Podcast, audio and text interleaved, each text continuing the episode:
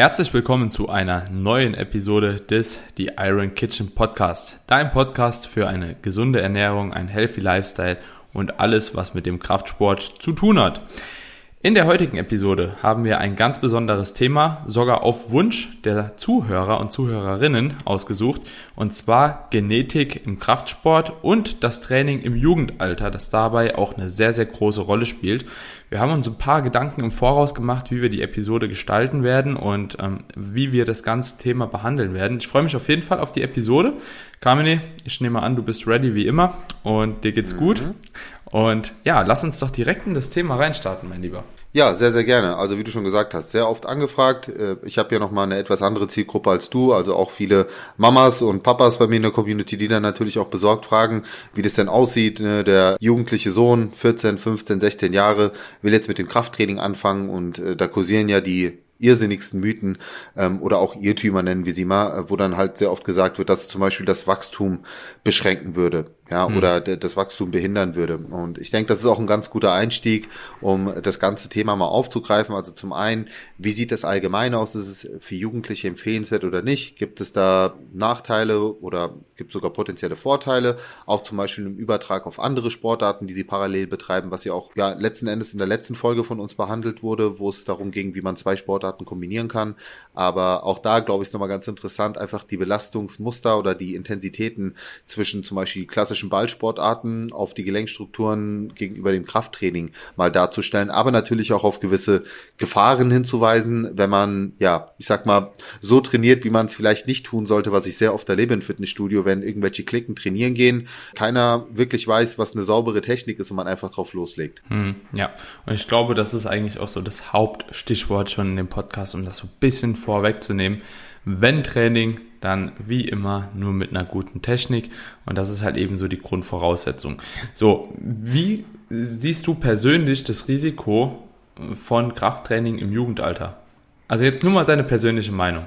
Ähm, also wie gesagt, unter dem Aspekt, dass man es wirklich mit einer guten Technik macht, kontrolliert macht, auch eine gute Einführung bekommt, vielleicht sogar das Glück hat, mit jemandem zu trainieren, einer älteren Person, die einen auch entsprechend ja betreut oder oder einweist, wie auch immer, sehe ich da absolut gar keine Nachteile, sondern ausschließlich Vorteile, die und um das auch schon mal vorwegzunehmen, auch keinen Einfluss haben auf das Wachstum und das ist auch wissenschaftlich sehr sehr gut belegt. Also mhm.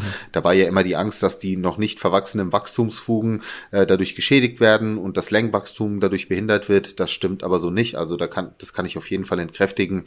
Das ist auch, wie gesagt, hinreichend belegt. Von dem her sehe ich das als eine Form der körperlichen Entwicklung, als super vorteilhaft, aber, und das würde ich auch nicht unterschätzen, gerade auch um mehr Selbstsicherheit aufzubauen, stärkeres Selbstbewusstsein zu entwickeln, äh, einfach allgemein etwas, ähm, ja, anderes Auftreten, auch anderen Menschen gegenüber, kann ich auch aus eigener Erfahrung sagen, dass mich das im Jugendalter sehr bestärkt hat, äh, einfach durch den Aufbau eines, ich sag mal, kräftigeren, muskulöseren Körpers, mehr Selbstbewusstsein zu entwickeln, anders aufzutreten Menschen gegenüber und auch vielleicht für unsichere Personen eine schöne Möglichkeit, um, um, um sich da einfach auch charakterlich vielleicht ein Stück weit weiterzuentwickeln.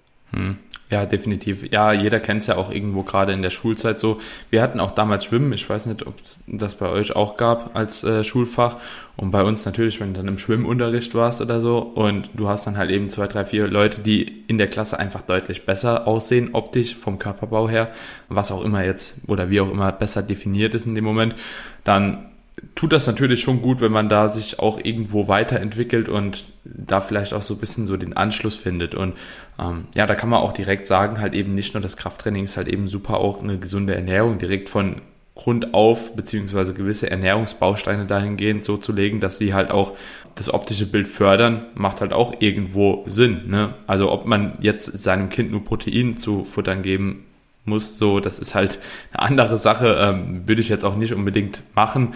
Aber ich sag mal so, wenn das Kind so gewillt ist, auch irgendwie so auszusehen oder sich das auch eher wünscht, ne, nicht gewillt ist, ähm, dann kann das natürlich auch irgendwo eine coole Sache sein, dem Ganzen halt eben dann eine Chance zu geben und das auch so ein bisschen zu unterstützen, finde ich. Du, ähm, jetzt aber mal eine Frage an dich. Ab welchem Alter würdest du denn das Krafttraining empfehlen? Oder gibt es für dich ein Mindestalter, wo du sagst, so ab dann äh, würde ich einsteigen, vorher eher nicht? Tatsächlich. Und, und vor allen Dingen auch welche Krafttrainingsformen, denn da kann man ja auch nochmal einen Unterschied mhm. machen. Ne?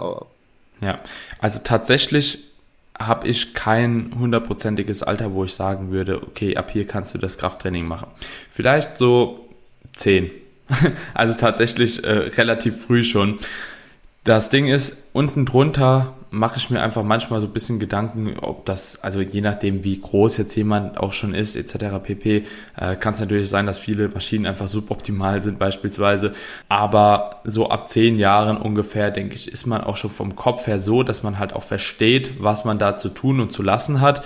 Und das ist halt eben, glaube ich, so der wichtigere Punkt, wie zu sehen, okay, wie ist der körperlich jetzt schon aufgebaut. Also so, der muss im Kopf her, also das Kind muss im Kopf her halt schon so weit sein, dass es versteht, dass das Ganze halt eben auch mit einer gewissen Technik ausgeführt werden kann, dass es eine gewisse Sauberkeit bedarf, dass es halt kein Spielplatz ist und so weiter und so fort. Und sobald dahingehend ein Verständnis aufgebaut werden kann, gibt es eigentlich kein zu jung, meiner Meinung nach. Also ja, ja, ist ein guter Punkt. Also das hätte ich auch so argumentiert.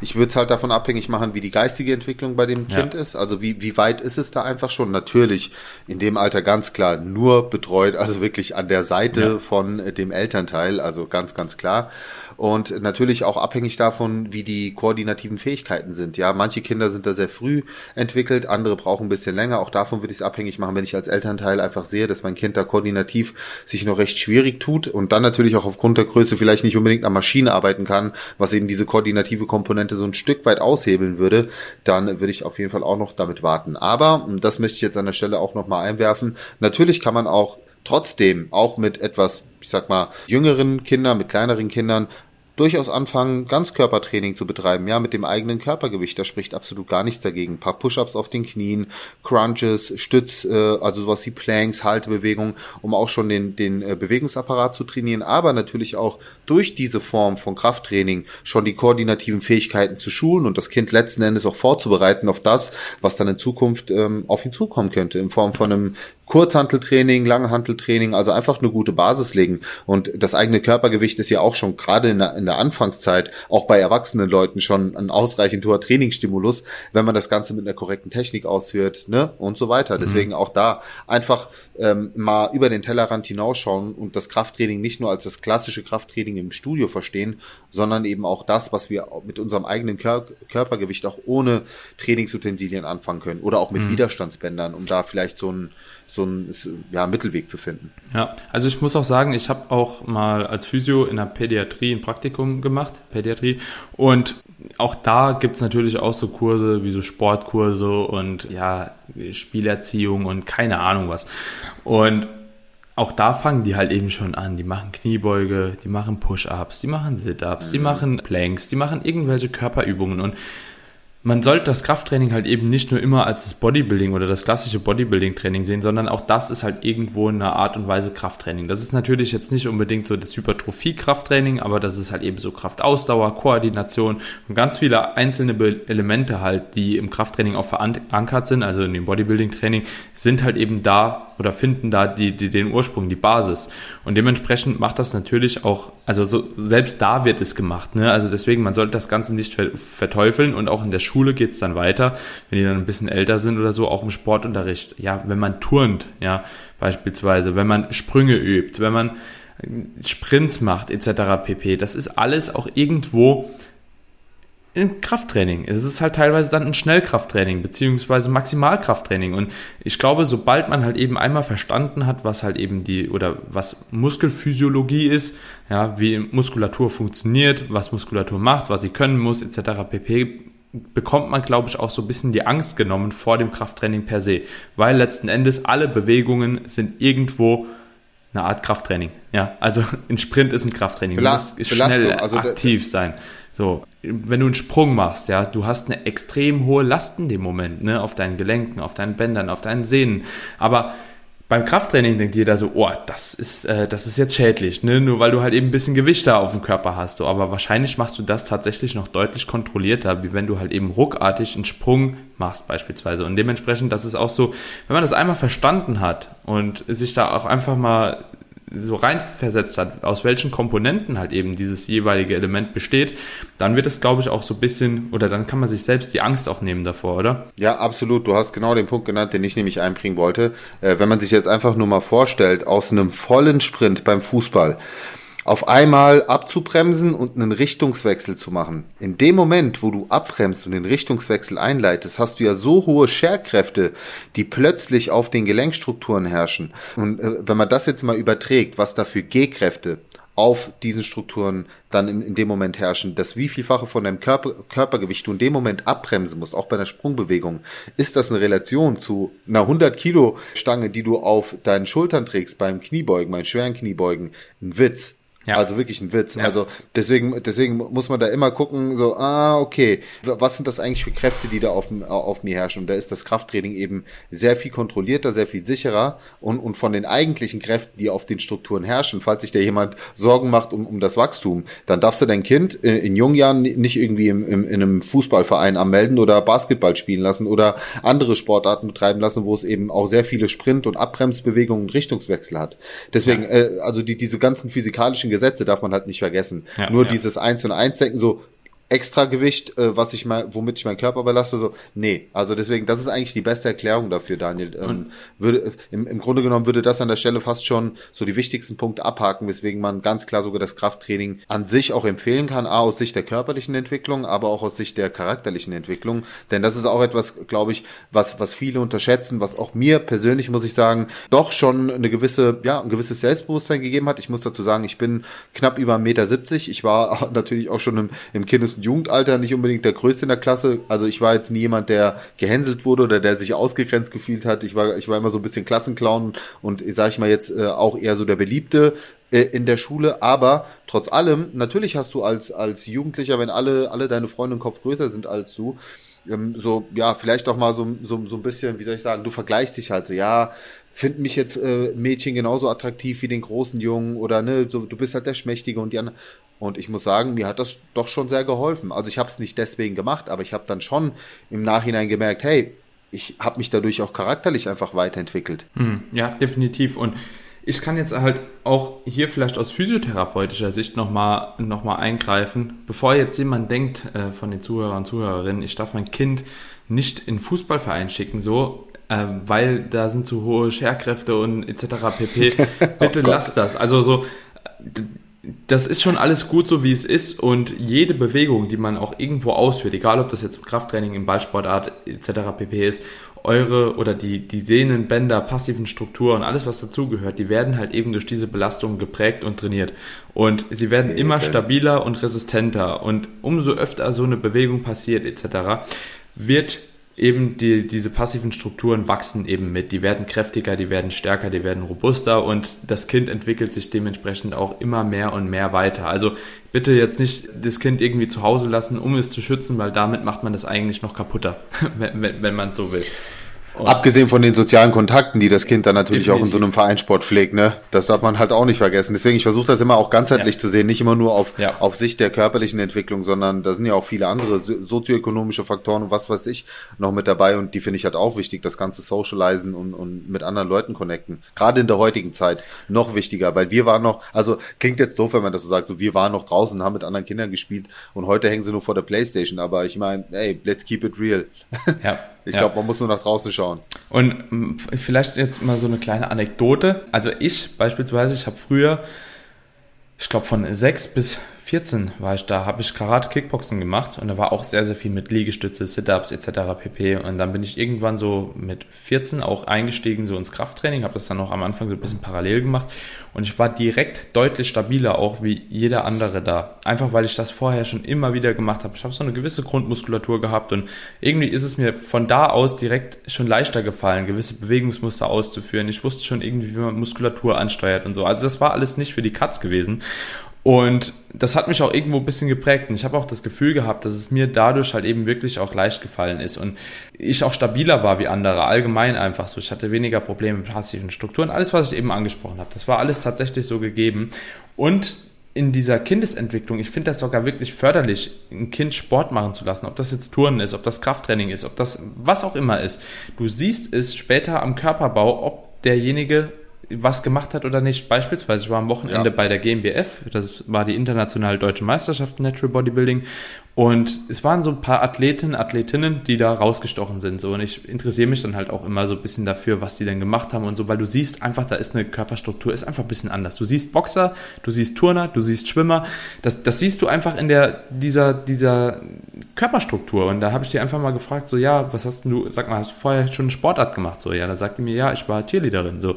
Die andere sagt, okay, ich habe Akrobatik gemacht. Ein, ein anderer war Turner. Und die Leute sind viel stabiler gebaut, die sind viel definierter. Ja stärker, die haben eine andere Muskelqualität und das ist, ist schon super, super wertvoll. Und vielleicht, um jetzt die Überleitung zu schaffen, einfach mal auf das Krafttraining per se.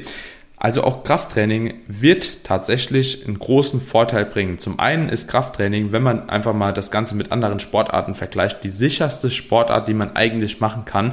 Und das, äh, da lege ich meine Hand für ins Feuer. Vielleicht Minigolf ist vielleicht noch ein bisschen sicherer, aber ähm, ansonsten gibt es da halt eben nicht wirklich viel, wenn das kontrolliert ausgeführt ist, weil nie bei keiner anderen Sportart oder bei vielen anderen Sportarten, wie beispielsweise Fußball, hast du nicht die Kontrolle über eine Verletzung. Nicht immer. Denn es kann nicht immer jemand umgrätschen. Es kann immer jemand kommen, der dir irgendwas Böses will. Du kannst immer umknicken. Ja, das passiert beim Krafttraining halt nicht, wenn du dich darauf konzentrierst, was du machst. Wenn du halt eben weißt, wie eine Bewegung auszuführen ist, wenn du dein Gewicht weißt, das du nutzen kannst, wenn du weißt, was eine gute Technik ist und so weiter und so fort. Und dementsprechend kann Krafttraining sogar noch im Sinne der passiven Strukturen etc. einen guten Übertrag haben auf alle anderen Sportarten. Da wollten wir ja auch mal noch kurz drauf eingehen. Denn du bist grundauf stabiler gebaut, wenn du Krafttraining frühzeitig betreibst. Du bist von der Intra- und Interkoordinier äh, Intra- und Inter muskulären Muskulär. Koordination. So, eieiei. Bist du, bist, bist du einfach besser aufgestellt, ähm, erlernst andere Bewegungen schneller ähm, und du kannst vom Krafttraining in ganz, ganz viele andere Sportarten einen guten Überstieg oder einen einfachen Einstieg wagen. So, also ich würde jetzt von mir behaupten, so dass mir andere Sportarten jetzt mittlerweile deutlich leichter fallen würden. Einfach nur, weil ich irgendwie weiß, wie ich mich zu bewegen habe. Ich, ich weiß sogar immer, wenn ich eine andere Sportart mache, so, okay, ich mache gerade äh, die Bewegung XY so und ich muss das mit der und der Muskelgruppe machen, dann wird das effektiver. Kennst du das von dir? Also ich kann das, guck mal, ich habe ja Sport studiert und ich kann nur sagen, also ich habe während meines Sportstudiums, also schon, schon Jahre davor, Krafttraining gemacht.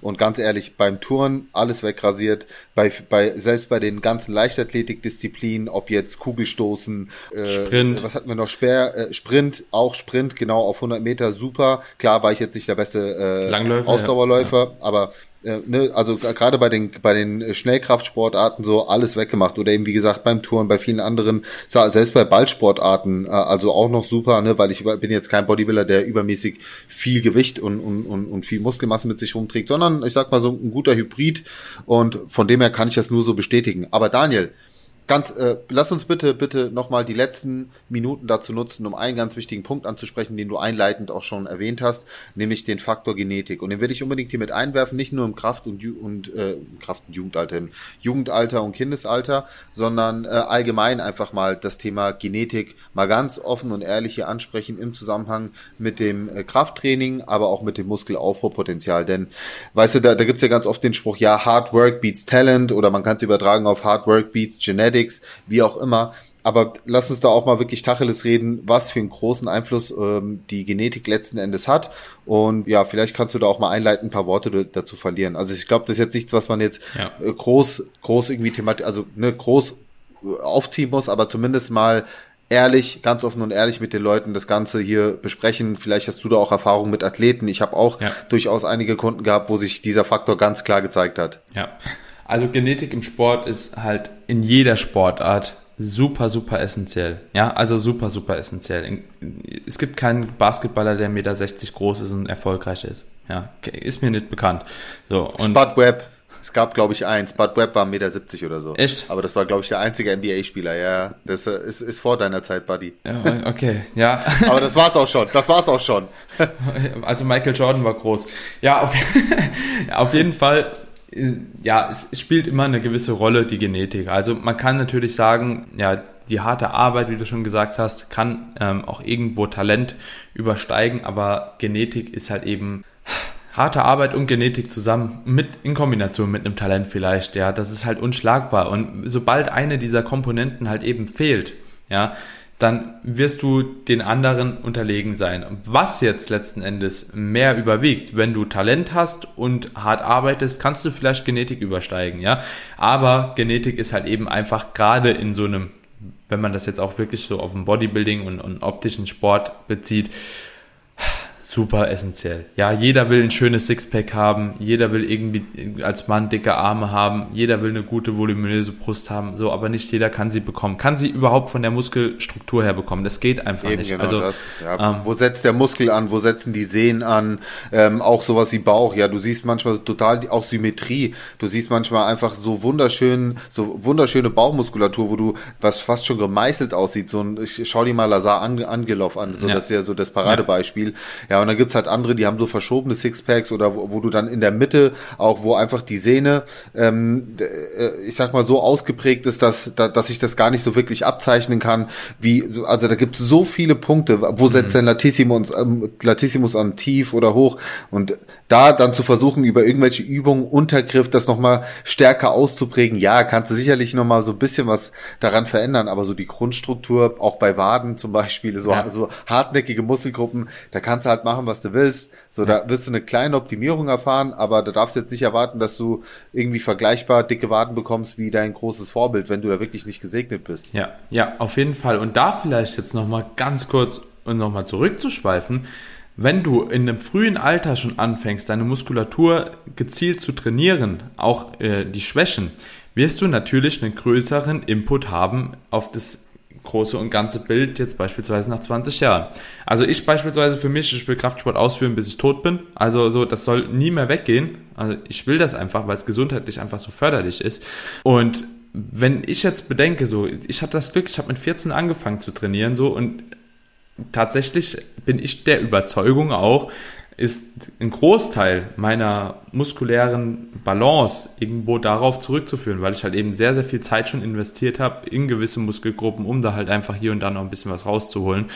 Und das geht nur, wenn du halt eben wirklich schon früh anfängst zu arbeiten und auch wirklich in einem Alter, wo du relativ viel Testosteron hast, wo du großes Muskelwachstumspotenzial hast etc., da halt eben direkt angreifst.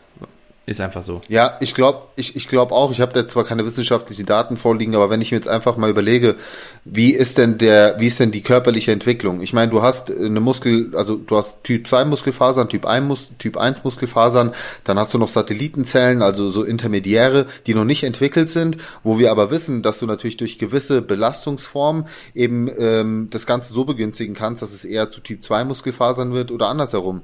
Deswegen äh, wirkt ja auch ein zu, ja. zu hohes Ausdauerpensum sich eher kontraproduktiv aus, aber es ist ja. wieder ein Thema für sich.